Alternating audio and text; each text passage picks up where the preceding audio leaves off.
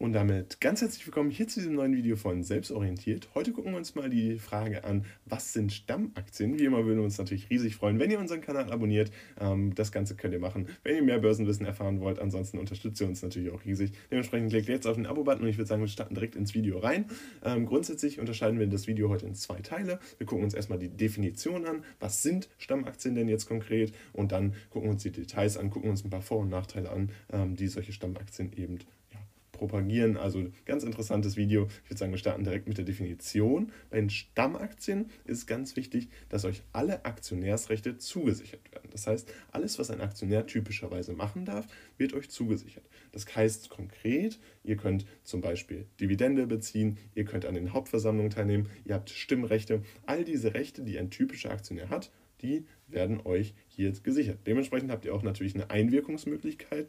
Insbesondere könnt ihr auf Hauptversammlungen zum Beispiel Fragen stellen. Ähm, das geht typischerweise, ähm, reicht ihr die Fragen vorher ein, dann werden die gruppiert und äh, eure Frage findet sich ähm, typischerweise dann in der Hauptversammlung wieder. Deswegen gehen Hauptversammlungen ja typischerweise auch sehr lange, weil ihr äh, natürlich die Möglichkeit habt, Fragen zu stellen. Und je nachdem, wie viele Fragen eben gestellt werden, habt ihr dann auch die Möglichkeit, äh, eure Frage dann zu hören. Ähm, allerdings ist ganz wichtig, dass der Preis dieser Aktie typischerweise höher ist, weil ihr ja auch mehr Möglichkeiten habt, weil ihr mehr Rechte habt, ähm, weil ihr ein vollwertiges Mitglied bei dieser äh, Aktiengesellschaft seid. Deswegen ähm, hier schon mal direkt anzumerken, der Preis höher als bei der Vorzugsaktie. Den Vergleich äh, machen wir natürlich auch noch. Ähm, wie immer würden wir uns mit einer kleinen Werbung freuen, wenn ihr unseren Kanal abonniert, gerne auch liked äh, das Video. Ansonsten schaut mal in die Links in der Videobeschreibung. Hier gibt es was zu Instagram, zu Spotify, nur eine kleine Werbung, ich würde mich riesig freuen. Ansonsten gehen wir jetzt zu den Details über. Und bei den Vor- und Nachteilen muss man natürlich sagen, ähm, dass es einerseits von größeren Unternehmen emittiert wird. Das heißt, viele kleinere Unternehmen bieten solche ähm, Stammaktien gar nicht an, beziehungsweise unterscheiden nicht zwischen Stamm- und Vorzugsaktien. Ähm, dementsprechend ist das natürlich nicht für alles zugänglich. Das heißt, ihr könnt nicht ein einheitliches Portfolio aus nur Stammaktien oder nur Vorzugsaktien machen, weil die einfach nicht ständig emittiert werden.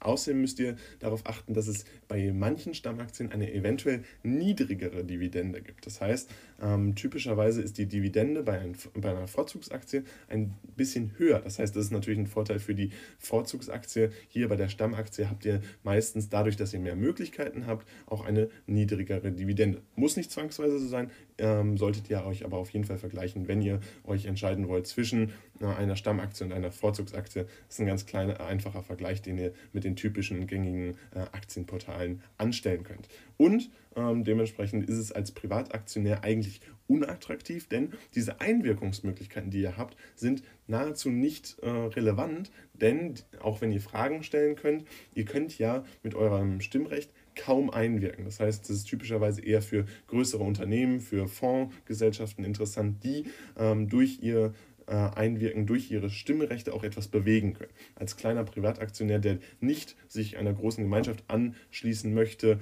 ähm, ist es eigentlich eher unrelevant als ähm, Kleinanleger da eine Stammaktie zu haben. Kann aber natürlich sein, dass ihr trotzdem im Sinne der Demokratie äh, hier euch dafür entscheidet, dass es sehr wichtig ist, diese Einwirkungsmöglichkeiten zu haben.